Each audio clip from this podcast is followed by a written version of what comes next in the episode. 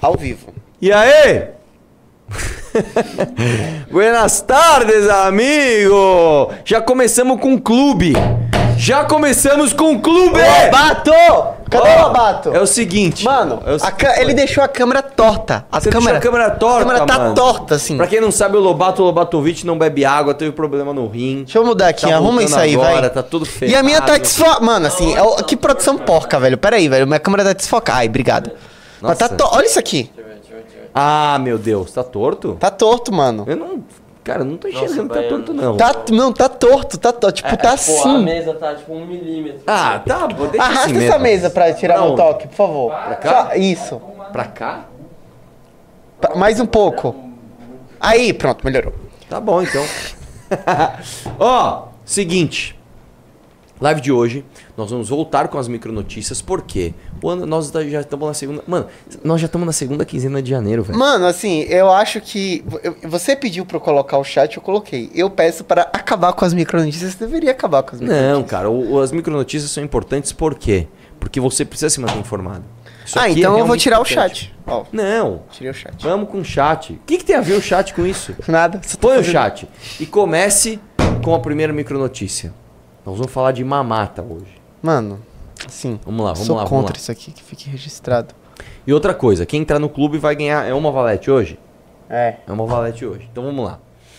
CNJ arquiva processo contra ex-juiz Eduardo Apio. Apio foi afastado do cargo por suspeita. é, Eles foram bem é, generosos nessa, nesse subtítulo. Apio foi afastado do cargo por suspeita de tentar investigar informalmente um desembargador do TRF4 ligado ao ex-juiz Sérgio Moro. Eu vou lembrar essa história aqui pra vocês. O senhor juiz Eduardo Apio, ele foi encarregado né, da vara dos processos da Lava Jato. O que, que esse senhor começou a fazer? Ele é um ativista contrário à Lava Jato. Ele começou a dar decisões esdrúxulas em primeira instância, tá? Contrárias à Operação Lava Jato. Então o cara, sei lá, vou dar um exemplo, né? Nada a ver. O cara foi pego com dinheiro ali, ó, pondo dinheiro no próprio bolso. Não! Ele estava, sei lá, contando dinheiro para a casa lotérica vizinha. É esse tipo de coisa. Logicamente, as ações dele foram revisadas pelo tribunal colegiado, né, pelo TRF4, e ele foi começando, começou a tomar revisão. Ó, isso aqui tá errado, isso aqui tá errado, isso aqui tá errado, isso aqui tá errado. Tá, tá. O que, que ele fez? Ele pegou e falou: Ah, tem um cara lá em cima que tá me contradizendo. Quem é ele para me contradizer? Já sei o que eu vou fazer. Vou, como é que ele disse? Investigar informalmente. O cara fingiu, irmão. O cara fingiu que ele era outra pessoa, ligou pro filho do Moro, pra filha do Moro. Aí o namorado dela reconheceu, filmou ali. Cara, um negócio tenebroso, tenebroso. E aí, o que, acontece agora? O CNJ basicamente fala o seguinte, ó, vamos fazer um acordo.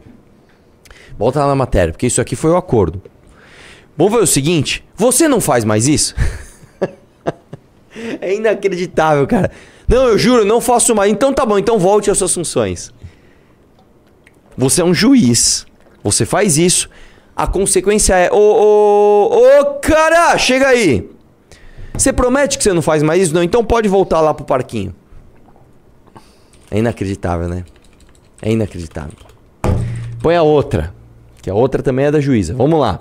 Magistrada aposentada por usar o cargo para soltar filho preso por tráfico ganhou 925 mil reais em 2023. Você pagou aproximadamente um milhão de reais para uma juíza que foi aposentada porque ela simplesmente se utilizou do seu cargo para livrar o filho que foi preso por tráfico. Então vamos lá. Desembargadora Tânia Garcia de Freitas Borges, do Tribunal de Justiça do Mato Grosso do Sul, recebeu 489 mil em verbas extras, incluindo adicional por tempo de serviço e vantagens eventuais. E vantagens eventuais. Tribunal informa que nenhum pagamento na corte é acima do teto constitucional e magistrada nega ter usado o cargo para beneficiar o filho. É basicamente o seguinte: você fez cagada? Você- fez coisa errada? Você não devia ter feito o que você fez? Então faz o seguinte, ó. Para com a brincadeira e toma aqui o seu dinheiro. É basicamente isso. Eu vou te dizer, existe uma discrepância tão grande entre o que as pessoas querem e que os políticos fazem, porque isso aqui você fala, ah, mas é magistrado, tudo bem. Quem faz as leis? Quem é que determina quanto vai ganhar o magistrado? Quem é que determina quanto de férias ele vai ter? Quem é que determina qual punição justa para um magistrado que fere o seu decoro? Quem é que. Somos, é a sociedade através dos seus representantes, os políticos. A discrepância é tão grande, é um, é um escárnio tão grande, do tipo, nós queremos uma coisa e eles fazem outra completamente diferente, que eu não consigo, não consigo isentar de culpa o próprio brasileiro. Eu não consigo tirar é, a responsabilidade do próprio brasileiro que parece que não tem cognição suficiente para entender: olha, se você continuar votando nestes caras, você vai continuar tendo isso que você não quer. O brasileiro parece que não consegue entender, irmão. O brasileiro parece que continua assim, tipo assim, meu, quem é que vai me enganar de novo? É ele, então eu vou votar nele de novo. Isso aqui tudo, eu vou te dizer, tem gente que vai xingar a juíza, é, filha da puta. Eu já falei, eu já perdi esse espírito. Eu não tô nisso. Xingar juiz, xingar político corrupto. Eu vou xingar, sabe quem? Quem coloca esses caras lá, bicho? E somos nós, mano. Somos nós, a verdade é essa. Deixa eu falar uma coisa. Como estamos de audiência like? Que eu tenho esquecido de pedir like. Estamos com 1.400 1.500 pessoas É. e 580 likes. Pessoal. Ó, deixa, deixa eu falar. Estamos sofrendo um boicote aqui. Você Por sabe, quê? né? Porque Kim Kataguiri acabou de soltar um vídeo e... É verdade. Estamos competindo vamos, com... Vamos reagir ao vídeo Vamos dele, reagir então. ao vídeo? Põe o vídeo, põe o vídeo, põe o vídeo do homem.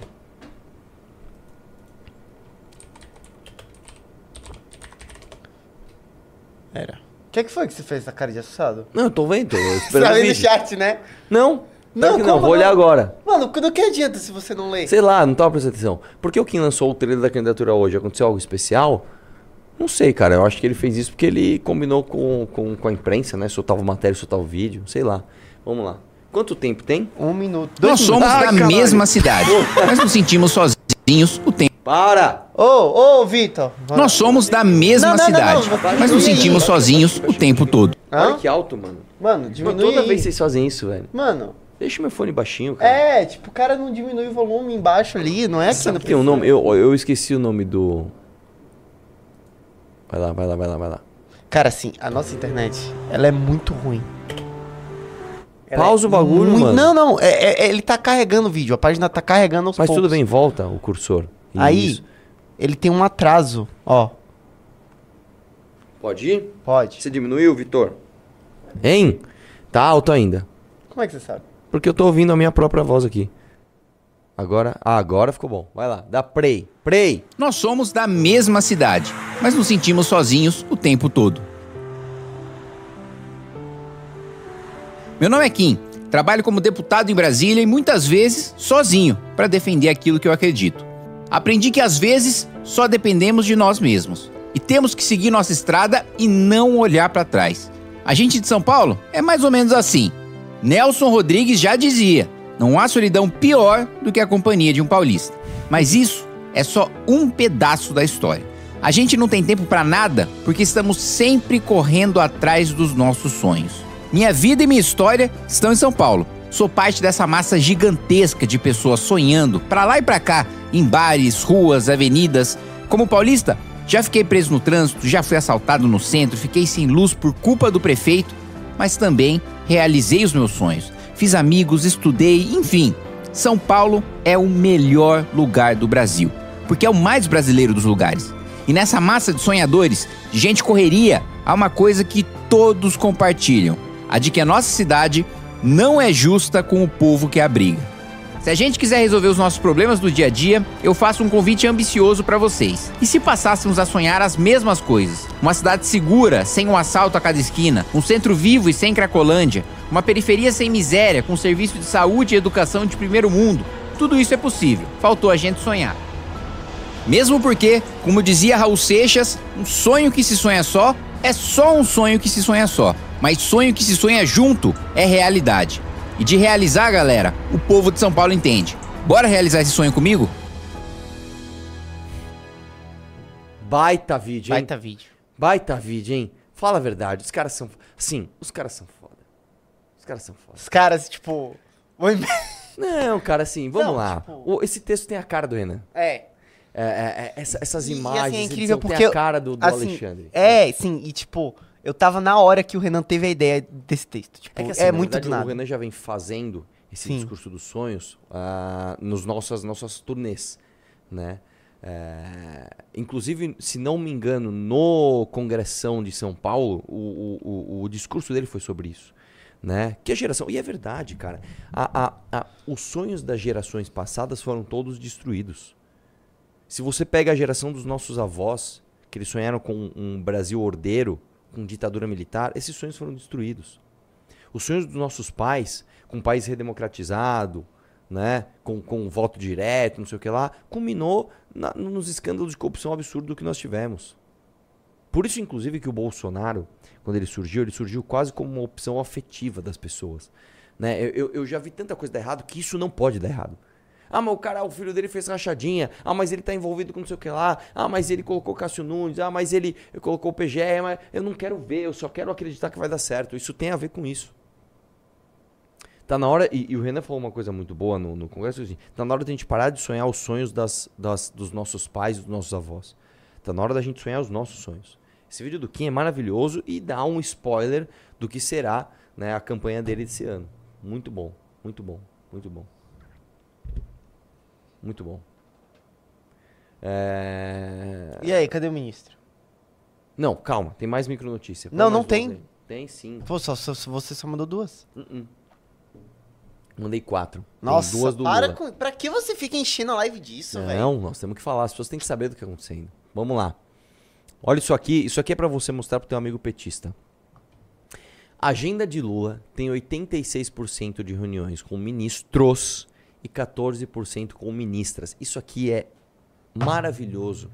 Para quando alguém vier falar, ah, mas mulher na política, ah, mas representatividade, ah, mas o Lula subiu. a- a-". Isso aqui é uma coisa muito prática. O Lula toma decisões com homens. Não só ele indicou três homens brancos, héteros, cis, ricos, para os cargos importantes, como dois ministros do STF e um PGR, como ele toma as decisões com ministros. Tá? Lembre-se sempre desse argumento para usar contra o seu amigo esquerdista. E tem mais um que é da Glaze. PT gasta 100 mil reais para a Glaze cumprir agenda em Minas de Jatinho. Ontem a gente falou de crédito de carbono, de racismo ambiental. Nada emite mais carbono per capita, vamos chamar assim, do que um avião, certo? A Glaze foi de jatinho, custando 100 mil reais aos brasileiros para cumprir seu compromisso em Minas. Lembre-se disso, tá bom? Vamos lá? Vamos lá? Vamos lá? Chama o ministro. Não, você não mandou um negócio de Ah, é lutador de MMA? verdade. Nossa, Eu tô que- curioso pra ver isso daí, velho. Nossa, que é... Eu não vi. Você leu a matéria? Do quê? Eu não li isso daí. Eu vi só a manchete. Isso aqui? Não. Isso eu não, isso eu nem vi. O que, que é isso daí? Ah, rapper? é, eu não posso colocar porque tem música, né? Mas Ah, assim, puta. basicamente um O rapper. rapper Chefin decidiu surpreender moradores do Complexo da Penha, na zona norte do Rio de Janeiro, ao distribuir dinheiro para a comunidade. A cena ocorreu na tarde dessa segunda-feira e foi registrada em vídeo. Olha aí, ó. Coloca aí. Imagens diretamente de Oslo, na Noruega.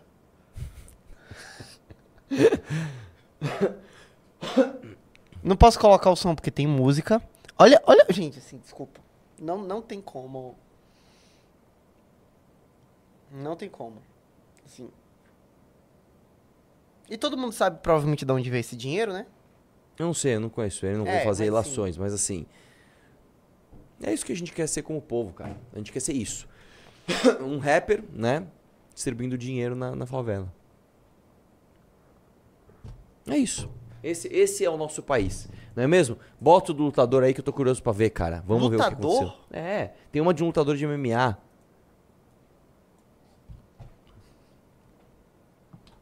Corpo de lutador de MMA que desapareceu após ir a morro tentar recuperar moto é encontrado. Ah, ele foi no morro. O corpo do Diego Braga Alves foi achado no morro do banco pela PM. A suspeita é que ele tenha sido confundido com um miliciano por traficantes. Desce aí um pouquinho. O cara teve a moto roubada. Aí ele falou o seguinte: Acho que eu vou lá buscar minha moto. Segundo o filho, também lutador Gabriel Braga, o pai passou a manhã inteira tentando achar a moto, que foi levada de dentro do condomínio e subiu sozinho à comunidade controlada pelo tráfico de drogas. Desce aí. Como estava demorando, os amigos tentaram subir, mas não deram todos descerem. Agora pouco o amigo ligou para tentar liberar o corpo e falaram que o corpo estava na praça. Mas quando chegamos lá, a polícia estava lá e não deixaram ninguém subir. É... é isso, cara. Essa é a favela que a senhora Aniele Franco, que o senhor ministro Silvio Almeida tanto glamorizam. Um lutador resolve subir o morro sozinho, porque roubaram a moto dele, e basicamente ele morre. Aqui é assim. Tem lugares no Brasil que você não pode passar porque você morre. E as pessoas aceitam isso. Não, existe um, um território, um- um- dentro do mapa brasileiro, existem determinados territórios que você não pode passar. Porque se você passa, você morre. E é isso. Ô, e Diga. a Globo que tentou dar uma ajudinha pra Aniele? É mesmo? Sim, eles fizeram uma thread bonitinha. Ah, moleque! Olha o que aqui, é ó. racismo ambiental? As chuvas que atingiram o Rio nesse final de semana causaram inúmeros prejuízos, principalmente a população mais pobre. Isso aqui, beleza, concordamos. A ministra Aniele Franco apontou que o racismo ambiental é uma das causas do desastre. Entendo o que significa esse termo. Esse termo significa o seguinte: existe uma pessoa, aqui não pode chamar uma mulher de vagabunda, né? Porque vão achar que é outro termo que eu quero usar. Mas existe uma mulher que não trabalha, que ela só viaja com o nosso dinheiro, né? E ela basicamente precisa mostrar serviço, então ela fica inventando palavra. Você não pode falar buraco negro, você vai falar do racismo ambiental e não sei o quê, né? Desce aí. Vamos lá. Não, Ah, a o gente que é já leu ambiental? É uma do- forma de desigualdade socioambiental que afeta principalmente as comunidades marginalizadas, como pessoas negras, indígenas e pobres.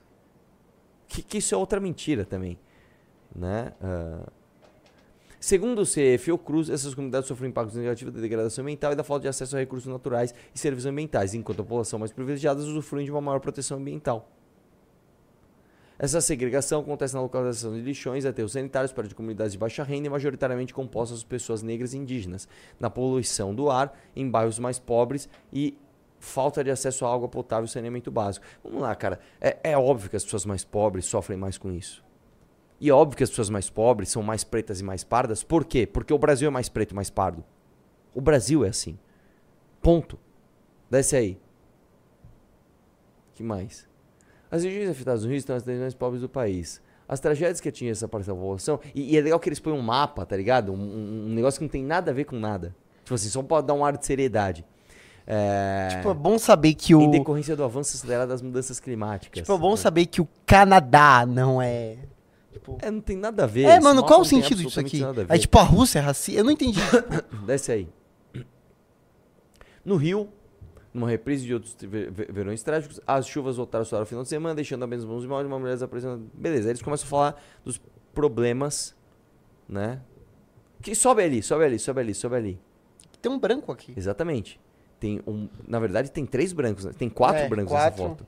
Este cara que tá carregando o colchão aí mais perto da gente é Que é um branco. A pessoa dentro do, do. Isso é um branco pra mim. Atrás dele, o braço dessa pessoa me parece bem branco. E o outro senhor ali, ó. Este senhor de camiseta vermelha, o outro. Ele aparentemente não é negro. O cabelo dele tá bem liso ali. Ele tem uma pele clara. Né? Tá meio a meio ali, né? O mapa da nova da pobreza. Tá, tá, tá, tá, tá, tá. Desce aí, beleza. Desce mais. Cara, uma thread absolutamente inútil. É. Não, é agora já. Vamos, do vamos ver o último. Ele não fala, tipo assim, então isso é racismo. Não. Não, é tipo só para. Aí já tem um ambientalista liberal aqui. que- Enfim. É isso. Que palhaçada, não é mesmo? Audiência e like, como estamos? Estamos com 2.500 pessoas e 1.100 likes. Pessoal, dê like na live, temos 1.400 likes voando e agora eu vou chamar o ministro pra gente fazer uma... Tem outro microfone aí pra ele ou é rápido, é difícil? Então põe aí rapidinho, chama o homem, chama o homem. Eu vou contar uma coisa pra vocês, antes de chamar, antes de chamar ele, antes de chamar ele. Calma aí, Vitor, antes de chamar ele. Eu vou contar a origem da discussão. A origem da discussão foi o seguinte, a gente estava na sala, né, com várias pessoas ali conversando e surgiu o assunto. Vocês preferem sair com mulheres mais velhas ou mulheres mais novas? surgiu esse assunto. Por que tá rolando isso? Que a gente falou de Paulo Oliveira, da Yasmin Brunet, foi tema do meu vídeo hoje, não sei o quê. E aí começou a surgir esse assunto.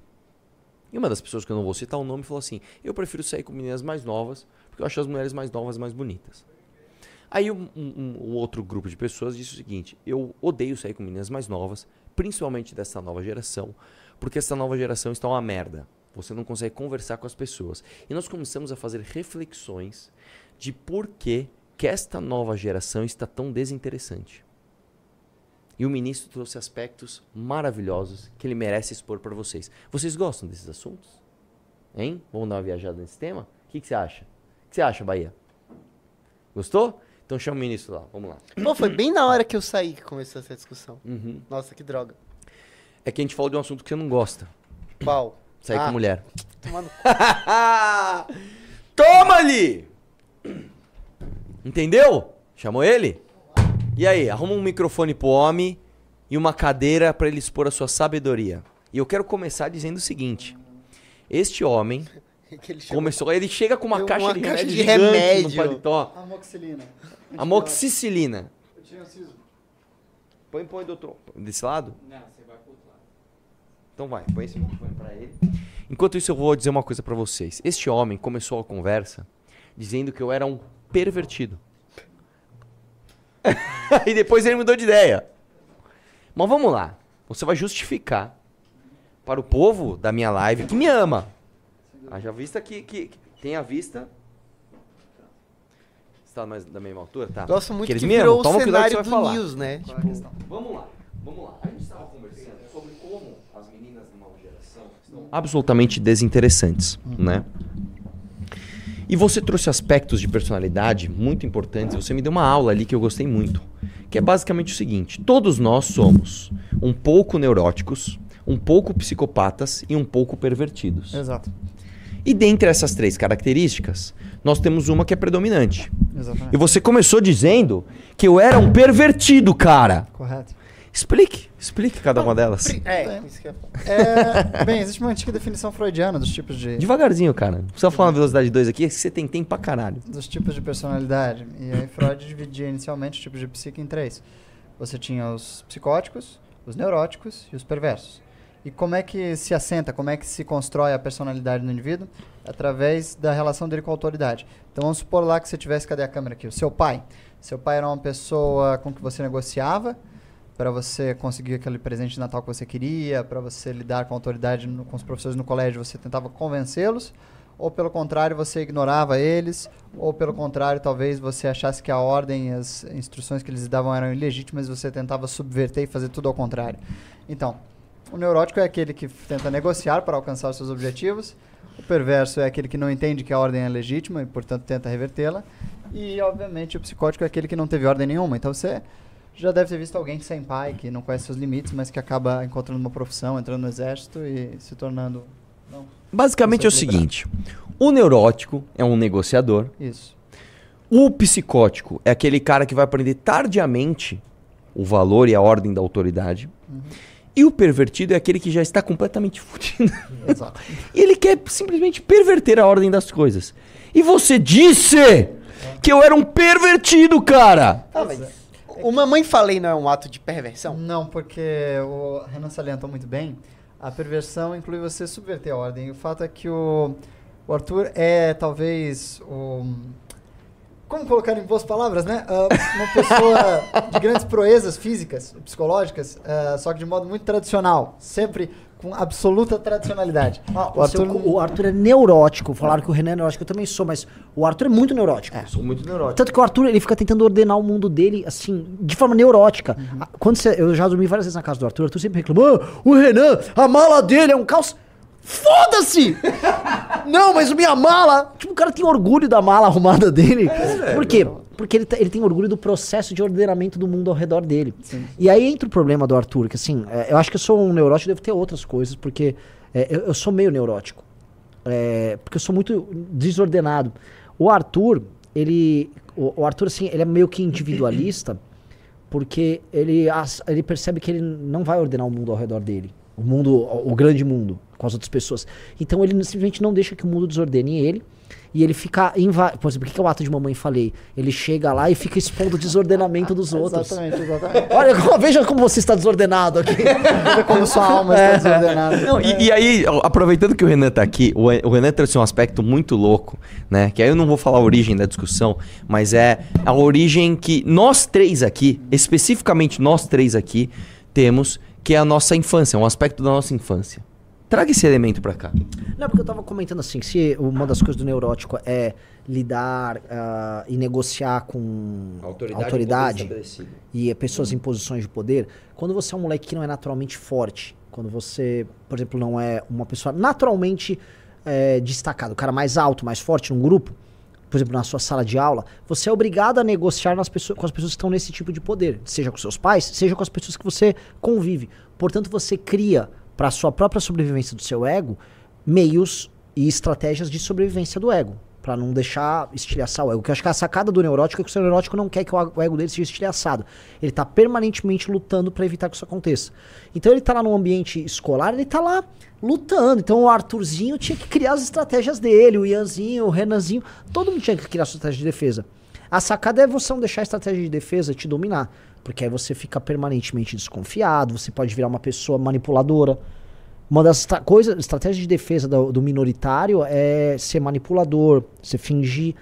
Então, tem muita coisa é, aí que envolve. E aí o neurótico, assim, para não se deixar estilhar. Sabe o que o Arthur falou? Que tem coisa mais ordenada do que ele começou a malhar. Ele começou a se construir. Entendeu? Vou, vou malhar. É, é muito. Só que aí, onde é a válvula de escape dele? Ele é autodestrutivo.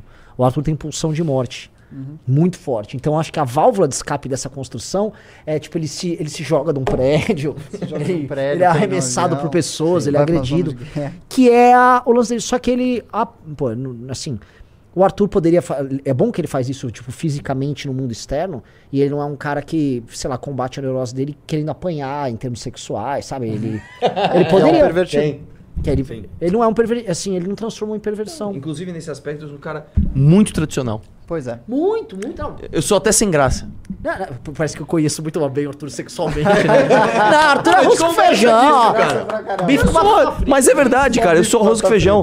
Eu não gosto dessas. Eu não gosto de perversidades. Hum. E o Renan, conte da sua, do, conte da sua, da sua estratégia para lidar com o poder estabelecido, não sendo naturalmente o homem mais forte da sala? Por exemplo, eu sempre. Eu, eu, uma das coisas que todo mundo tem é tentar ser um engraçado. Então, uma das estratégias minhas quando era pequeno era tentar ser engraçado, especialmente com 12, 13, 14 anos. É, é ser engraçado. E isso é que eu percebi que eu tinha uma dinâmica de grupo muito boa. Então, eu construía uh, micro-relações de poder com as pessoas.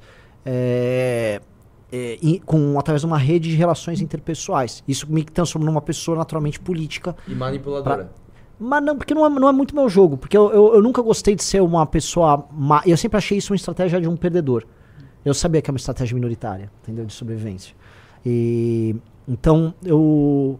Eu peguei bons elementos disso pra. Por exemplo, que, que uma coisa é, você pode ser um, um, fofoqueiro, que é uma coisa muito feia, que você pode virar fazendo isso, um manipulador, ou você pode, tipo, que era uma coisa que gostava, por exemplo, é, vou montar o time do colégio, da minha classe de futebol. Aí eu criava o logotipo e juntava sim. a galera. Ou, ah, você, tipo assim, tinha a feira de ciências, eu quero ser o líder da equipe da feira de ciências. Sim. Eu queria sempre ficar tendo esse tipo de posição, porque eu gostava. Então, tipo, é, é, eu acho que eu tirei uma coisa positiva disso para não me deixar me tornar um, um, babaca, porque muitas pessoas viram babacas. Sim.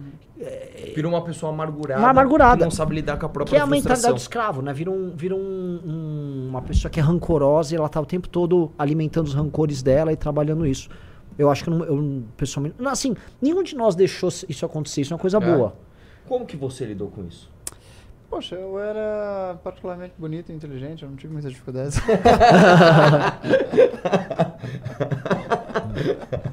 Mas eu estava muito bem posicionado, assim, eu nunca tive grandes problemas sociais no meu colégio. Eu só não era forte, definitivamente eu era o último a ser escolhido para os uh, jogos de futebol, sem dúvida nenhuma. Mas, pelo menos com as moças e com as aulas, eu não tinha problemas. ah, é?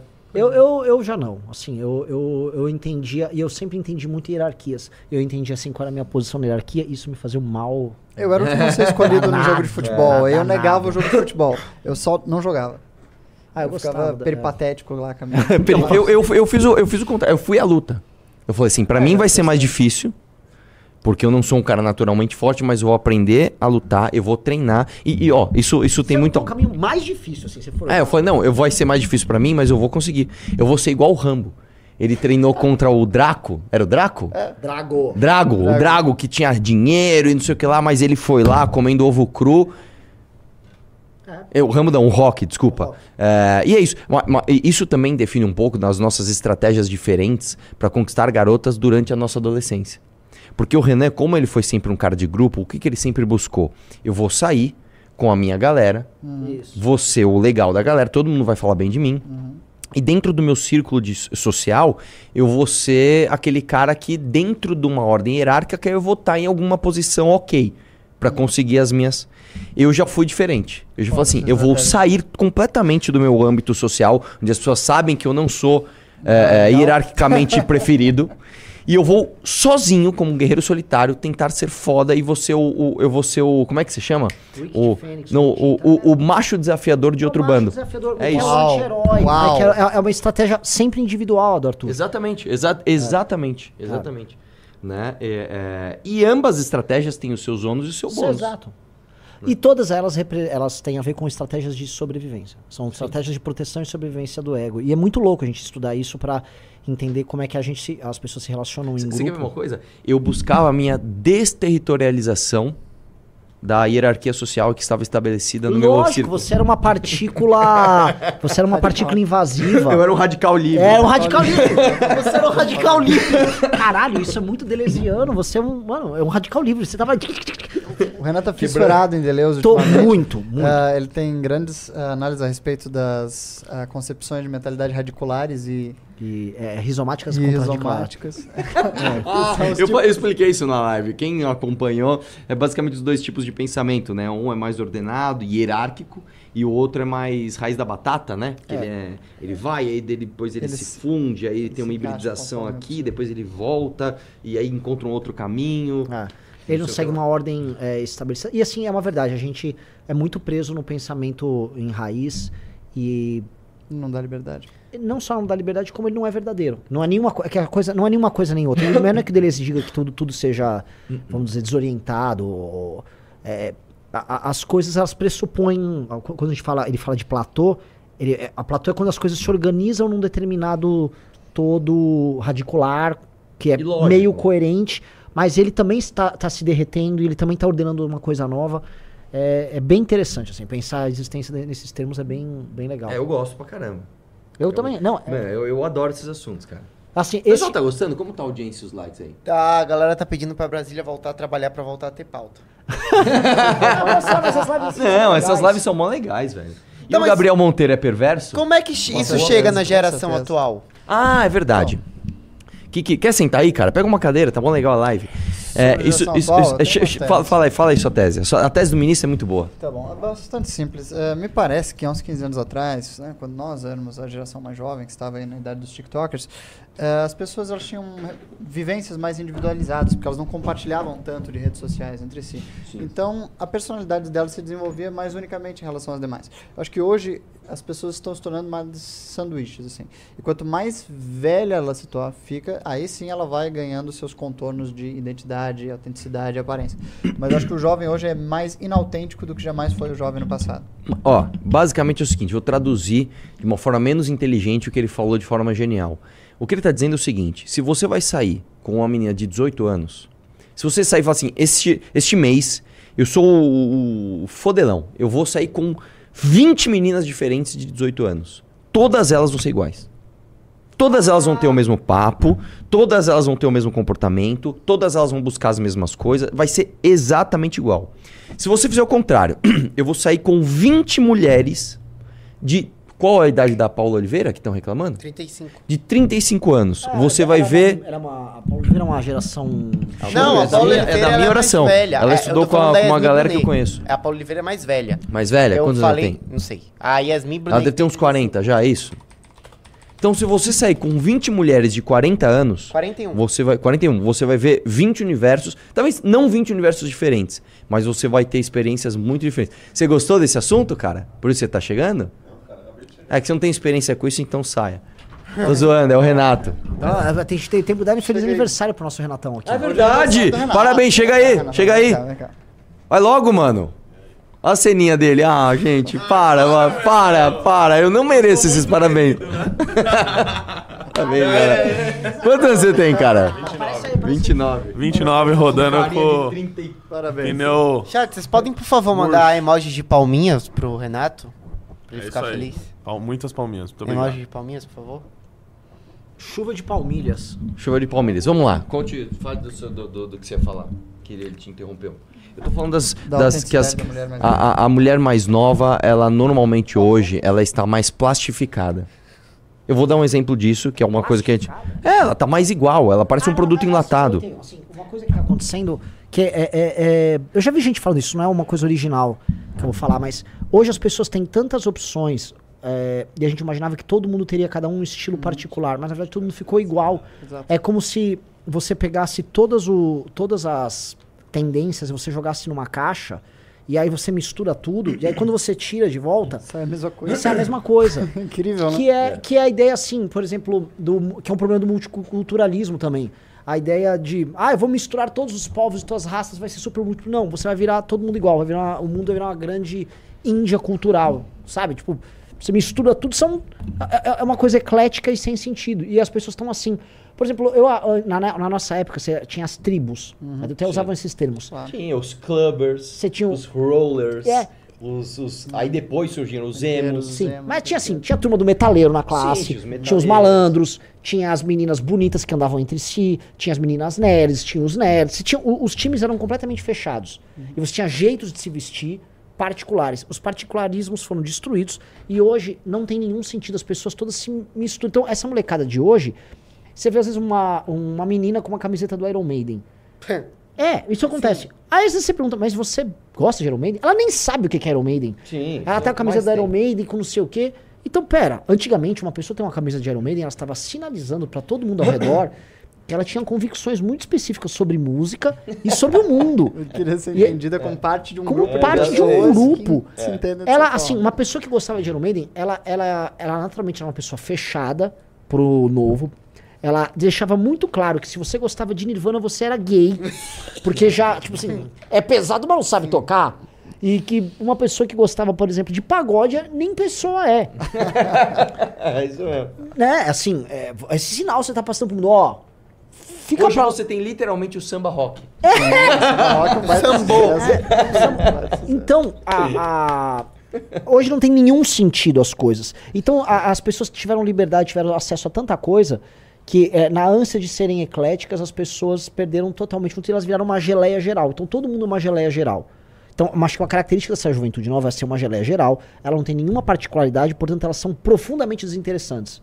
Exatamente. Elas são, assim, desen, desinteressantíssimas. Sim. Então, é muito difícil encontrar um molecado dessa geração Z que não seja profundamente desinteressante e vazia por dentro. Homens e mulheres. A galera que trabalha conosco, que é dessa idade, é, são pontos fora da curva. Porque é, o Bahia tem quantos anos? 22. 22. Bahia, você é geração Z? Acho que é, né? Sim. É. Então, o Bahia é um, é um caso peculiar. Ó, tem uma peculiaridade aqui do Bahia. Mas ah, o, André Andrade tem uma personalidade legal, mas já tá, assim, esteticamente falando, ele já tá lá corrompido por isso. O streetwear, o Ian já falou muito, o streetwear meio que virou a roupa oficial. Exato, do mundo inteiro. Streetwear é, por definição, a roupa que existe hoje. Todo o resto é supérfluo. Eu acho horrível. Não, você veja como desde as grifes mais altas, desde a alta costura, tudo se tornou streetwear. Todas as grandes companhias de moda do mundo produzem hoje roupa casual. É. E a linguagem de todas as grandes obras literárias hoje em dia também é casual. Você não tem mais, por exemplo, formalismos linguísticos em, em livros de literatura premiados. Você não tem mais autores que escrevem com vocabulários ultra refinados. Isso morreu. Morreu porque não condiz com os tempos de utilitarismo que nós vemos, eh, sabe? Se procura hoje uma roupa eficiente. Ninguém mais usa chapéu, por quê? Porque existe climatização em todos os lugares. A roupa se acomoda às necessidades práticas do indivíduo, assim como a linguagem. E no momento, tanto nas artes quanto eh, nas indumentárias, a gente está vendo esse processo pela utilidade prática. Vai se sobrar só o streetwear ultra efetivo, assim como a linguagem mais eficiente, que também é a mais despregnada de características. Assim como a arquitetura, está virando tudo prédio de torre de vidro. As torres de vidros da Faria Lima, de tudo quanto é canto. Sim. O que é? É a arquitetura de- des- desmembrada de toda a sua autenticidade. Ela é só sua funcionalidade pura. Tanto que ela pode ser desmontada. Ela É, pode e- ser desmontada e- e, ela virou de escritório de qualquer outra coisa. Isso, isso é só uma outra coisa, mas é o seguinte, eh, especificamente sobre esse tema, isso é uma coisa tão fora da realidade brasileira, porque o, o- o vidro ele é péssimo para climatização. né? Na Europa, tudo bem, a, a metade do ano, pelo menos, você não precisa de ar-condicionado. Ao contrário, você precisa de calefação. Aqui no Brasil, você basicamente faz um forno vertical, Sim. onde você precisa de uma quantidade de, de energia absurda para você só climatizar. E mesmo assim, se você fica perto da janela, você põe a mão perto, assim, ó. Você fala, nossa, mano, parece uma, uma chapa quente, né? Então, basicamente, é uma coisa muito pouco original, só transportada para cá. Eu gosto da referência do Renan de Geleia Geral. Geleia Geral é um poema do Torquato Neto, né? Que é. Até meu. Você lembra dessa música? Qual? Geleia Geral. Tananã, meu boi. Procura a letra aí, eu vou cantar pra você. Essa música é muito, muito boa. Nossa, Não, eu só isso vai pontuar- Doutor Poeta é o poeta baiano. Ah. O Arthur Henrique, ele mandou uma coisa que é real. Ele fala: camisa de time é a resistência contra o secularismo. É verdade. É, o camisa de time é uma identificação, É uma de identificação. grupo. É. Eu pertenço a uma comunidade. É. De fato, é um baita. É. de um- É um men's club, né? Baita. Baita. Uma coisa que a gente tava falando também é o seguinte, cara. Eu acho que por conta da, da, da tiktokização, tá? Do que tá acontecendo, eu acho que as pessoas também estão perdendo a capacidade de se concentrar num determinado assunto por uma quantidade de tempo suficiente para aquele assunto se tornar profundo. Né? Hoje é tudo. As pessoas não conseguem ouvir uma música até o fim, cara. Elas ouvem já quer a próxima, vê um vídeo já quer o próximo. É, é, é, você vê os filmes hoje, cara, cê- o, o ministro mesmo, não preciso nem falar. O ministro aqui é um dos caras que mais entendem de filme que eu conheço. Você pega os filmes novos hoje, eles são um conjunto de vídeos curtos. Sim. Ele não é um filme construído. Ele é um, não, é raríssimo, cara. É raríssimo. Cara, eu fui, ó, quer ver um polêmico aqui? Eu fui assistir o filme do Elvis Presley. Comprei lá pra assistir na ah, TV. é ruim. Horroroso! É. É horroroso! E, e aí você pega, por exemplo, os filmes Netflix, esses últimos agora, eles ficam usando aqueles, aquelas táticas de chamar tua atenção. Tipo, sabe, aquelas músicas que fazem assim. Sabe? que eu digo? Sa- O tempo todo. Tipo assim, o filme parece que tá o tempo todo, ó, minha atenção aqui, ó. Não, não, não, olha pra cá agora. Não, agora vai acontecer uma coisa. Não, cara, mano, constrói uma narrativa. Você pega um filme do Tarantino, põe uma menina de 18 anos pra assistir, acho que ela morre. Nossa, Calma, eu, não, seus Tarantinos são cheios de vinhetes, dá pra Não, ver. eu sei, Não, mas não, não, não. você pega, É, por exemplo, os diálogos absolutamente longos. Você pega, por exemplo, o, o- o Reservoir Dogs. Como é que chama esse filme em português? não, quando eu fui. Cães de, Cães de Aluguel. Quando- é só diálogo o filme Quando inteiro. eu fui no cinema, assim, eu, cara, eu nunca vou me esquecer disso. Eu fui assistir Once Upon a Time em Hollywood. Que é o filme menos Tarantino do Tarantino. Sim. É um filme que só tem diálogo Sim. e só tem ação nos cinco minutos finais do filme. E eu lembro que tinha um, tipo, um grupinho de adolescentes mais ou menos da minha idade do lado e eles estavam achando o filme muito ruim. Sim. Eles não sabiam quem era o. O. o Bruce putz, Lee? Não, não, não, não. O, o cara. Eu esqueci o cara. O cara da seita. O diretor polonês? O, o- não, Não. o, o- Caramba, o Charles. Charles, o é- Charles Mason. Charles- Elas- eles é. não sabiam que era o Charles Mason, nem quem era o Sharon Tate. E assim, se você não sabe quem são essas duas É, pessoas... é tipo assim, vou assistir o- Bastardos Inglórios. O que é, o nazismo? O que é o nazismo? Exatamente, tipo, aí, porque era um filme. Normalmente, os filmes do Tarantino, a ação chama muita atenção. E aquele filme não, não tinha ação. Sim. Então elas. Pô, o que, que eu tô fazendo Não, aqui? ou então a ação demora. Por Sim. exemplo, o próprio Oito Odiados é um filme que é Nossa. muito mais teatro, diálogo exatamente. até chegar na Ele vai ação. construi- construindo o teatrinho de cada personagem. Ca- o motivo exata- que eles que é maravilhoso, É um teatro, cara. aquele filme é muito bom. Eu É acho muito Oito bom. Odiados um puta filme. É um maravilhoso, eu amo esse filme. O que, que você ia falar? Canta a música aí, rapaz. Não, ah, é que você estava falando sobre o Brasil e como é que ele importa a arquitetura eh, do estrangeiro, mesmo utilitarista, e mesmo que ela não funciona porque é um produto de exportação que não se adequa à nossa realidade. Só que eu acho que o Brasil está mais à frente dos outros países nesse processo de geleia geral, Hum. porque geleia geral é, é a própria fundação do país. Assim. O Brasil ele é uma amálgama. A identidade dele é fundamentalmente ser uma geleia. Então ele se apropria de todas as coisas, ele tenta fazer elas funcionar aqui de um jeito ou de outro. mix, é um mas mix. é isto que faz o Brasil ser particularmente brasileiro. Eu acho que é essa amalgamação de Pô, se o Renan tivesse aqui, eu ia zoar com ele. Eu ia falar, cara, desterritorialização basicamente é um processo de geleificação geral Geleificação geral da República. da, da- de É tudo. Você perde os sentidos originais e ordenados que tinham antes pra transformar tudo em uma geleia geral como uma raiz de batata. Exatamente. Não é mesmo? Canta aí, canta aí, canta aí. Ah, eu não, não tô lembrando bem do remix e a gente O não pode colocar poeta- a música, senão vai. Não, você pode, não pode tocar, você pode cantar. Eu não conheço Na essa geleia- música. Ah, um não, poeta, cara? Um poeta diz... desfolha a bandeira e a manhã tropical se inicia. Resplendente e cadente fogueira, num calor geral de alegria, girassol de alegria. Na geleia geral brasileira que o Jornal do Brasil anuncia. E aí? Ah! É.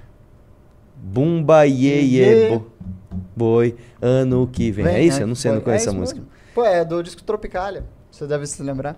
Sim, o disco eu conheço, mas a Gilberto música eu não conheço. Etc. Tinha o grande, Caramba, velho. um de grande maestro brasileiro, o Rogério do Prata, também. Ó, ó o outro, ó o outro, ó. O Matheus Maretti. Quando sofrer de insônia, assista 2001. Assistirei 2001. É o que eu tô falando. Você não conseguir admirar um filme como 2001, Uma Odisseia no Espaço, é sintomático dessa geração. Sim. Você não consegue parar. E eu vou te falar uma coisa, porque eu sou fã da praticidade. Eu sou um cara absolutamente pragmático. Eu não gosto nem de, de, de, de, de. Como é que eu vou dizer? Não é nem mas assim, eu não gosto nem de rituais sociais, como bom dia, como é que o senhor está? Eu já sou direto. Eu vou falar no WhatsApp, falo, faz tal coisa. Eu sou assim. Eu, mesmo sendo fã da praticidade, eu sei admirar os momentos em que você precisa não ser prático.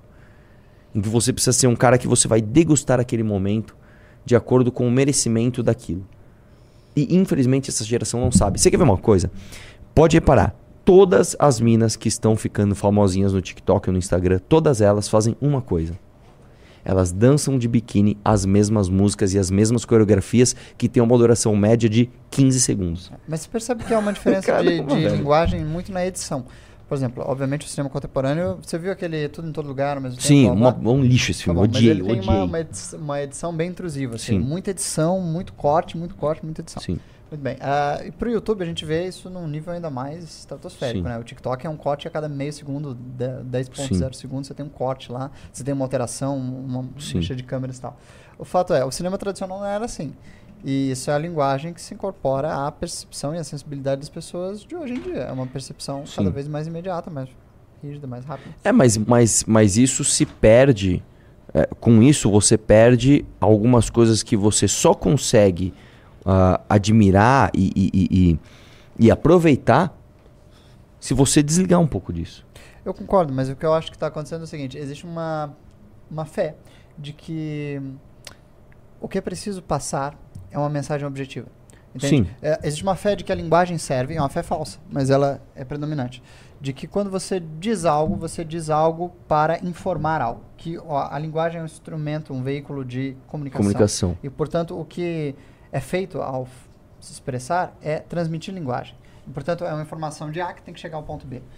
Na arte isso não é verdade, porque a, a arte, na realidade, ela é um, como se fosse uma causa, é uma causa móvel. Então você cria um objeto e ele não está ali para informar nada, ele está ali para causar algo. Então ele produz sensações, ele produz emoções, ele produz sentimentos na pessoa. Não é o mesmo que levar uma informação de A ao Sim, ponto B, sim. entende? É um processo completamente diferente. Mas eu acho que é a percepção das, majoritária nos nossos dias de que não, a linguagem ela tem que se tornar sintética, eh, efetiva, rápida, para que ela possa executar a ação de levar a informação A para o ponto B o mais rápido Sim. e Não, inclusive a informação, entre aspas, da emoção. Com Exato, isso eu preciso sentir isso. Então eu vou aqui ver uma vista. Nossa, estou contemplando essa vista. Que legal. Agora Ficou claro ficou para, claro para, para ele está todo aquela Exatamente. Preciso deixar claro Ele para todas as feliz. pessoas que eu estou contemplando essa vista. Eu vou tirar uma foto e vou mostrar isso para todo mundo. Isso está bem claro agora? É, exatamente. Essa é a linguagem que a gente está se encaminhando, na minha opinião, a Exatamente. linguagem audiovisual. Exatamente. Só que ela é falsa, ela essencialmente é falsa, Sim. porque a verdade é que essas produções visuais, artísticas, etc., produção de comunicação em geral, mesmo discursos políticos, eles não estão aí para informar. Um político, quando ele sobe no palanque para representar as pessoas e, e motivá-las, ele não está informando propriamente. Sim. Ele está tentando produzir um efeito no coração das pessoas. Isso não é o mesmo que Ele transmitir está uma gerando informação. identidade, ele está gerando identificação. Exato. que é algo muito mais ligado à emoção que você vai sentir do que de fato a quantidade de informações objetivas e utilitaristas que você vai sair de lá com elas. É, mas é uma experiência completamente diferente. Sim, E tem a sua utilidade também, é claro, só que Sim. de uma outra ordem. E quando se tenta diminuir tudo a utilidade prática da linguagem, você acaba, bem, tendo filmes ruins, você acaba tendo um monte de porcaria, mas é claro que isso também tem seus benefícios, né? A gente vive numa era em que, que você tem o YouTube para aprender a trocar uma lâmpada, fazer um peixe frito, qualquer sim. coisa que você quiser e- mundo, isso, é, ó, um- mandaram um, um- um- não, manda- não foi um pimba, mas mandaram uma, uma, uma- um, comentário bom falando, mas isso não tem a ver com eh, a diferença do Brasil não ser, aspas, gelado como os outros países? Eu vou te dizer uma coisa, cara. Eu acho que isso é uma imagem que se vende do Brasil eh, de, de overrating, né? Não, não acho que o Brasil seja assim. Eu não acho. Você pode ter um pouco mais de. de não é cordialidade a palavra, mas um pouco mais de, de, de trocas de palavras entre as pessoas e, e sensações ao se dizer as coisas, mas eu não acho que isso necessariamente significa que nós somos um país menos gelado. Como eu te falei, às vezes países mais literalmente gelados, países onde você tem um clima mais frio, as pessoas até se acostumam mais com atividades indoor e elas tendem a admirar mais, por exemplo, um jogo de xadrez. Cara, sabe que te- pesquisas recentes elaboradas aí, eh, nos Estados Unidos, eu acho que no Brasil também. Teve uma pesquisa que me impressionou muito que diz que o Brasil é o país onde as pessoas se sentem mais solitárias no mundo. Impressionante. Nossa, É, eu achei. sério? Sim, sim, em primeiro lugar. Agora, eu acho que é porque o brasileiro ele é propício a uma certa cordialidade, afetividade. eh, então, conforme ele vai, digamos, se atualizando neste mundo de cada vez menos relações enraizadas, ele vai se sentindo isso mais pesado. Ou então, pode ser uma, eu vou ter, eu vou trazer uma outra hipótese aqui pra você. Você sabe que as nossas sensações elas são todas baseadas em expectativa e frustração, né? Tanto que hoje, mesmo você tendo comida pra caramba, abrigo da chuva, e tal, tal, as pessoas se matam. Por Sim. quê? Porque você tem uma, uma, uma expectativa de você ser, precisa ser bonito, precisa ser forte, precisa ser famoso, precisa ser isso, precisa ser aquilo, e você não atinge, então você se frustra. Talvez isso seja também uma, uma um fato de o Brasil estar olhando para um grande espelho e falando, caramba, nós somos ruins. É possível. Aqui é muito ruim, tá ligado? É, é, é, eu tô vendo, tipo assim, ah, nó- nós, somos os países das praias. Não, peraí. Existem praias maravilhosas em todo lugar do mundo. Não, então nós somos o país do samba. Tá, mas peraí, existem shows e outras atividades culturais maravilhosas em todos os lugares do mundo. Não, nós somos os países das mulheres bonitas. Não, mas peraí, tem mulher bonita em todo lugar do mundo. Então, peraí. Eu acho que existe também uma, uma questão que tem a ver, inclusive, com o futebol dos anos 90. Saiu numa Valete esse artigo. Acho que o Bisoto participou, que é muito bom, que é o seguinte: foi a venda da imagem do futebol arte para o mundo, que na verdade não tem nada de futebol arte. Né? A gente perdeu isso, a gente jogou isso fora. A, a- a seleção, inclusive, que ganhou a Copa com talvez com a maior eficiência foi a seleção de 94. Eu não entendo nada de futebol, tá? Tô replicando o que eu li. Que basicamente não era a seleção do futebol arte, era a seleção do, do, um futebol ordenado. Era um, era, um, era um mix perfeito entre o futebol artes e, e, e- o futebol ordenado. E a gente se vendeu tanto como futebol arte que, no final das contas, não era nada disso. A gente, pera, peraí, a gente não é tão arte assim.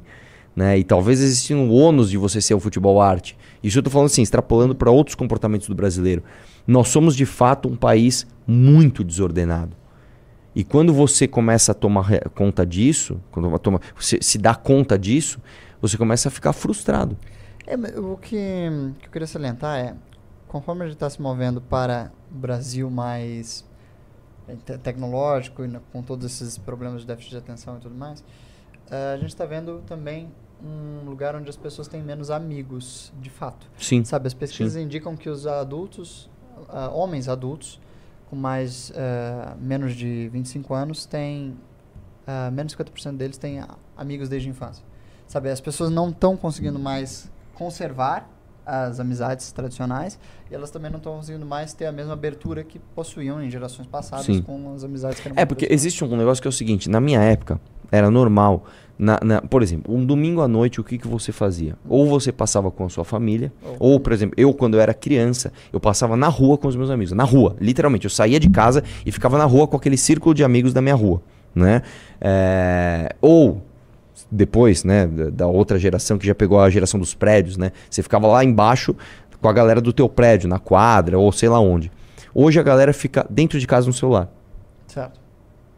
É, vo- você, celular, você fica muito mais isolado. Sim. Né? É, é, você, o, celular se torna, entre aspas, muito mais interessante, de uma forma imediatista de se pensar, do que você descer e interagir socialmente com outras pessoas. Sem falar que ele aplaca a sua ansiedade de imediato, né? Você já viu o fenômeno de você. Quando você tá no TikTok e tem vídeos muito entretenedores passando pra você a cada 5 segundos, você esquece da sua consciência. Sim, é como se caramba. você não existisse. Sim. Você tá tão envidrado naquela experiência, Sim. daquele, daquele visual, daquela, daquela resposta a uma curiosidade imediata que está sendo colocada diante da sua visão, que você esquece que você existe. É como se você não Sim. estivesse lá. Você está no flow do acontecimento. Se- Só que ele só dura 15 segundos. E você precisa renovar ele a cada 15 segundos. Sabe? É como se você tivesse se tornado, por exemplo, ah, sei lá, um grande pintor, entende? Ou um grande artista de, de automobilismo. E você está lá completamente imerso no flow da sua atividade, da qual você ah, trabalhou a vida inteira para atingir aquele cume de, de expectativa e concentração. Só que ela dura 15 Só que ela segundos. dura 15 segundos. Ela dura benditos 15 Cara, segundos. você quer ver uma é coisa? flow absoluto. Quando eu tô na academia, eu estou É me proibindo de pegar o celular entre intervalo da série. Nossa, isso faz, isso faz muita muito diferença. Muito, porque você pega, Meu você esquece. Deus. Você, caramba, eu tô dois minutos e meio aqui. Não, peraí, velho. Era 30 segundos só de descanso. Nossa, mano, quando eu comprei Eu parei, esse parei com reloginho, isso. mano, assim, aí, o meu- por que que eu levo o celular? Porque eu fico ouvindo música. Aí eu ouço música agora pelo relógio. Aí eu deixo o celular no armário. Mano, assim, É outro treino. é outro treino, É outro tá treino, louco. é outro treino. É outro Mas você já treino. ouviu falar na teoria do eh, flow? Não. Inclusive inspirou o Flow, o canal. Flow de- Podcast. Sim, sim. Existe um. ah, me corrija se eu errar o país do leste europeu, mas um grande psicólogo polonês, cujo nome, como todo psicólogo polonês, é impronunciável, alguma coisa tipo Krajewski, Sprudeski com muito poucas vogais e muito Grove. É. Ah, mas é um cara muito, um grande best-seller, não aqui no Brasil, mas em grande parte do mundo, ah, na qual ele ele argumenta que o, o caminho para uma vida saudável e produtiva é você encontrar o flow das coisas, o fluxo, que você consiga se, eh, se ver imerso na sua atividade profissional de realização, de tal modo que você não exista nela, entende? É como se fosse um... Sim. Isso, isso, é, isso é muito parecido com a essência do budismo. Exatamente. Tipo, O budismo é isso. Qual é o nome daquela, daquela religião japonesa? Taoísmo? Não, Não. Chinês não taoísmo. não, não, é japonesa. É. Confucionismo também é... Não. ai. Esqueci. Shintoísmo? Não. Que, que é basicamente isso. O objetivo da tua vida Ah. é você estar em perfeita harmonia com a natureza. Não, Então-. É o seguinte, vai fazer frio, você não vai desejar não passar frio. Uhum. Você vai passar aquele frio. Ah, parece estoico isso aí. É, mas não é. É, é- é uma, eu, eu esqueci o nome agora, é uma religião. Será que é o Ah, shintoísmo, cara? É uma, é uma religião que você tem deuses para todas as coisas, né? Das Não, não é isso, etc. não é isso, não é isso, não é isso. Então, basicamente, você vive em harmonia sem desejar estar fora daquela, daquela zona onde você está. Uhum. Porque a fonte de toda a infelicidade é a frustração, e a frustração vem do desejo. Então, se você não desejar, se você basicamente viver o flow, estou aqui. É, que não é como eu vivo a minha vida, não é mesmo? Mas, Mas assim, o, o Terry lá, o psicólogo polonês, ele tem razão numa coisa. Quando nós estamos realmente absortos completamente em algo, de modo que a, natureza desse trabalho flui sobre nós, nós realmente somos muito produtivos. sim, Porque todas as, as considerações tapafúrdias sobre o trabalho, elas desaparecem e a gente está simplesmente naquele, sim. naquele gás de, de realização. Que nos coloca numa posição psicológica muito saudável. Todo mundo já passou por uma experiência assim e já se sentiu muito bem. Sim, O problema é que quando você está numa dessas hipnoses tecnológicas do TikTok, nada está Sendo produzido. Ao contrário. Você está só anulando a sua consciência. Ex-. Não, e outra, você está quimicamente fritando o seu cérebro de dopamina de, ba- de baixa qualidade. É? Você está fazendo com que o seu cérebro se condicione a ficar feliz somente com níveis de dopamina que você não, não atinge no mundo real. Eu vou dar um exemplo. Eu gosto muito de velocidade. Se eu fico vendo aqui vídeo de Fórmula 1, vídeo de motocross, vídeo de GP de, de, de moto, não sei o que lá, eu tô aqui sentindo velocidade o tempo todo. Só que ela não é real. Ela não é verdade. Então, para eu, eu sentir aquela sensação de verdade, quando eu venho pro mundo real, pera lá, para eu atingir essas velocidades é um baita trabalho. Eu preciso ter uma moto, eu preciso me equipar. preciso- Então, você cria todo um ritual para você ter um pouco daquela sensação natural, de alta qualidade, de uma coisa que você tem artificialmente em um clique. Então, seu cérebro ele se acostuma com o tempero, vamos chamar assim, e não com a comida. Entendeu? É como se você comesse sempre miojo com 50 temperos. Aí um dia você vai fazer um macarrão de verdade e você fala, "Mas esse macarrão não tem gosto. Por quê? Porque você calibrou o teu paladar por uma coisa artificial que te faz mal. É, Imagine que esse é algo que, por exemplo, a gente está citando aqui o TikTok, que é um algoritmo recente, que tem poucos anos de desenvolvimento. Mas, cara, qual, a conclusão disso? Você vai ter, obviamente, tecnologias cada vez mais capazes de te manter num ritmo Não, não, mas eu, mas eu acho que eu acho que uma hora o ser humano ele ele equilibra. Tudo é assim, tudo que surge, ele surge, ele dá uma desequilibrada pro lado de onde ele surgiu, depois as pessoas vão tendendo a encontrar o equilíbrio. Mesmo porque a, a- a- tem um episódio do do como é que chama do Black Mirror, Aham. que é uma mina e eles são muito preocupados com a nota que eles têm no aplicativo, né? E aí, tipo, o tempo todo, é, bom dia, elas tentam ser artificialmente legais pra ter nota o tempo todo, e um dia ela conhece, acho que uma caminhoneira, tipo, ela tem uma nota mó baixa, ela é mó feliz. Meu, eu caguei pra isso. Então, eu acho que quando você vai muito pra um lado, o outro extremo, é que é a, é a- é a teoria do Hegel, né? Sim. Você tem a, a- a- como é que é? A tese, a antitese e a síntese. Eu acho que hoje nós estamos na tese do algoritmo hiperinflacionado em te chamar a atenção de 15 em 15 segundos. Depois nós vamos ter a antitese disso e depois nós vamos ter a síntese, que é o equilíbrio. Vamos pros pimbas? Estou- Arthur Hegeliano. Vamos, vamos lá. O Coutinho mandou 27 re- reais. Reajam aos tweets do React Brasil. Ele tava quase no cativeiro e recusou a ajuda do Peter Jordan por causa de política. É um bom, bom exemplo da lavagem cerebral. Não tô sabendo disso, mas anota de verdade, manda Não, isso no fi- grupo. Eu tô sabendo disso. É bom eu- isso? Não. Ah, o então Luan tá mandou bom. 5 reais. Achei o vídeo do Kim muito bom. Passou ar de experiência e capacidade de governar. Gostei. Você já Muito fez bom. react do vídeo aqui? Acabamos de fazer. Perfeito. O Palanas mandou 20 reais. Exemplo de juízes que primeiro foram aposentados na via administrativa e depois demitidos por meio de ação penal, perdendo salário. Rocha Matos e Nicolau dos Santos. É verdade, mas é muito difícil. O famoso juiz Lalau, que construiu o TRT, um prédio monumental aqui em São Paulo, onde ele basicamente lavou tanto dinheiro que ele chegou a fazer um vídeo. Não sei se vocês lembram disso. Ele fez um vídeo com câmera de VHS na época, filmando o apartamento dele. Ó, ar-condicionado em todos os cômodos. Ele, tipo, ostentando, tá ligado? Eu, Sim, sim. É o que? Anos 90, anos 2000, Cara, início, sei lá. 2000. O Jorge mandou 5 reais. Arthur, você e o Renan foram no Inteligência LTDA um ano atrás e nos primeiros 10 minutos falou sobre a Showcase ser comprado pelo governo. Ah, ela foi? Exatamente. Cara, a gente, a gente tá falando isso há muito mais de um ano. Se não me engano, se não me engano, A gente fala isso desde a eleição. eu acho que a primeira vez que a gente falou isso foi num news. Essas páginas de fofoca tem que ficar de olho nessas páginas de fofoca aí, não sei o que lá. Isso eu tô falando, meu, lá atrás. O Coutinho mandou 10 reais. Raiz de batata, batata em si é a raiz. Ah, cara, mas, eu ent- é, não, a- a- se não me engano, se não me engano, a batata é um tubérculo, É um tubérculo. assim como uma cenoura, que é meio que uma coisa ali, meio que uma coisa é uma coisa é junto com a outra, entendeu? O Gustavo mandou 5 reais. Eu acho o ministro a definição do almofadinha. Eu que sou do skateboard acho muito engraçado esse estilo de se portar. Ele é, mas ele não é o almofadinha clássico, porque o almofadinha clássico normalmente é fresco, é um cara metido, e o, o ministro não é. O ministro você fala assim, dorme no chão, aí ele deita e dorme ali. O...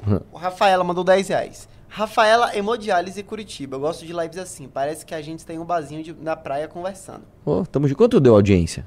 Pico de 3,200. Uau! O Railan mandou dois, dos 20 reais. Arthur, o que aconteceu com o seu debate com o Calerron? A, a comunistada tá espalhando que você pediu pra tirar do ar. A comunidade tá mentindo. Então foi o seguinte, então põe no ar. Eu estou online aqui. Online não. é, estou ao vivo. Online, ó. Coisa boomer, tá ligado? Eu estou ao vivo aqui dizendo, por favor, coloquem esse, esse, esse debate no ar. Eu, eu, eu, inclusive, gostei muito do resultado. Na época que saiu, se não me engano, bateu 60 mil visualizações, né? Quando eles tiraram do ar, alegando os problemas técnicos deles lá, enfim. É, cara, a galera tava toda do meu lado. O João mandou... Mas ó, ó, faz o seguinte, Calejão, fa- façamos outro. O que, que você acha, Calejão? Façamos outro. E o seu debate com o. Jones Manuel? Exato. Vamos ver. É, ele não é semana que vem que ele vem? Você viu que o Jones Manuel ficou muito feliz porque ele descobriu um corte do Ricardo falando bem dele? É? É, Não sabia. ele postou. Olha o MBL falando bem de Cara mim. tão contente, Tipo, né? mano, o, o recorte antigaço, assim. Tipo, a- era o cenário antigo ainda. Eu acho que o Ricardo já mudou de ideia.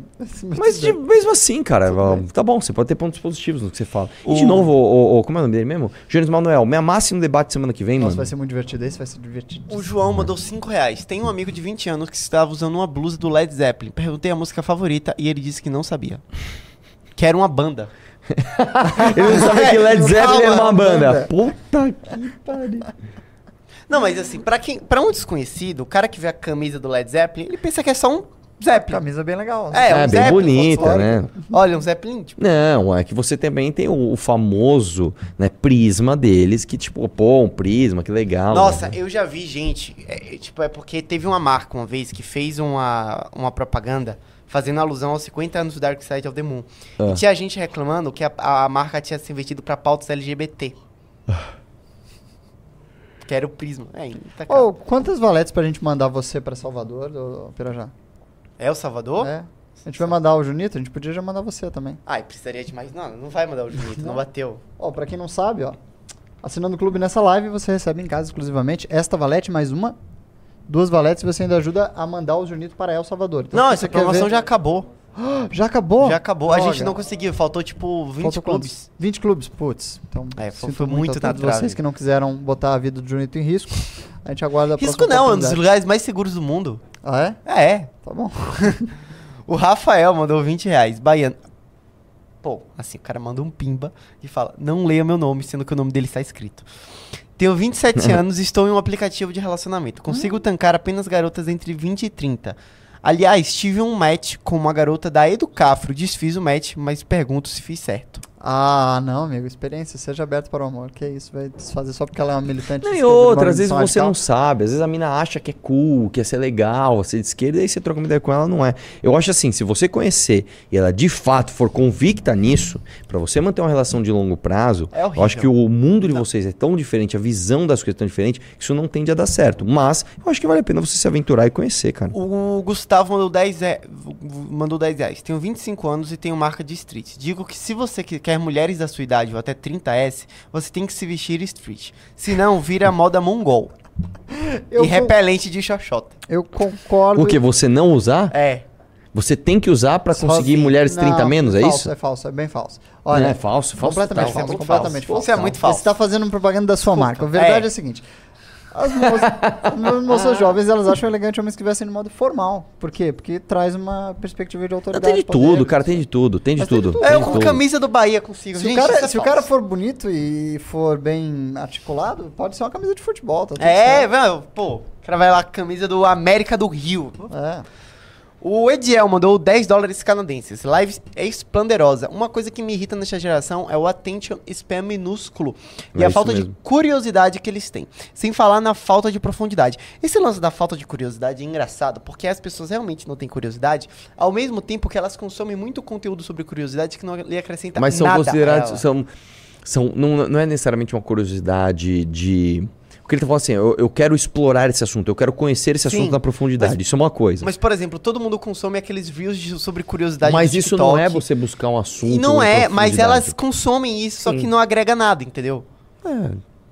Enfim, vamos lá. O, o mandou o Ediel mandou 2 dólares canadenses. Esta geração morre se tiver que assistir Miyazaki. É verdade. Vai lá. É Isaac? É. Diretor japonês? Acho que é. O Anderley Pastrello mandou 10 reais. Arthur não vai pra El Salvador? Que puta falta de sacanagem. o Natan mandou 27 reais. Deve ter uma live só disso. Vocês devagando. Tem, chama-se MBL News. Quando é que vai ser o vídeo do, do aeroporto? Calma, não dê spoiler. Tá vamos bom, tentar. Sobre Olha, temas mais surpresas. profundos que não tenham a ver com política. Já tem, chama-se MBL News. O William mandou 10 reais. Assisto a live todo santo dia e essa foi a melhor. Ô, louco. Tá vendo? Depois tem gente que gosta dessas coisas. Eu adoro esses assuntos. Vai lá. E é isso. É isso? Pô, foi um prazer ter Cara, acabou de mandar. Acabaram de mandar um aqui a- que eu vou não, ler pra você. Apareceu agora esse pimba. Então vai, lê aí. O Diogo mandou 20 dólares. O Bahia chega atrasado no trabalho. Se fosse aqui na Alemanha, teria sido despedido por justa causa. E ainda passa o tempo todo a reclamar. Para quem mora fora, Mas as não, não micronotícias que são extremamente não, importantes. Não sou eu que Força aí. reclamo. Pergunta pra qualquer para qualquer Não, Arthur, sério. Pergunta pra qualquer cara que faça cortes. O que você acha das micronotícias? Eu quero Todos que vão falar uma merda. Olha olha lá, porque eu quero que o Porque corte não se gera Eu sou corte. anti-TikTok. Eu quero que o corte se. É, para as pessoas contemplarem os assuntos com a devida profundidade. E é isso. Pronto, Bahia. Tamo junto, um abraço e vamos questionar tudo. Maravilha.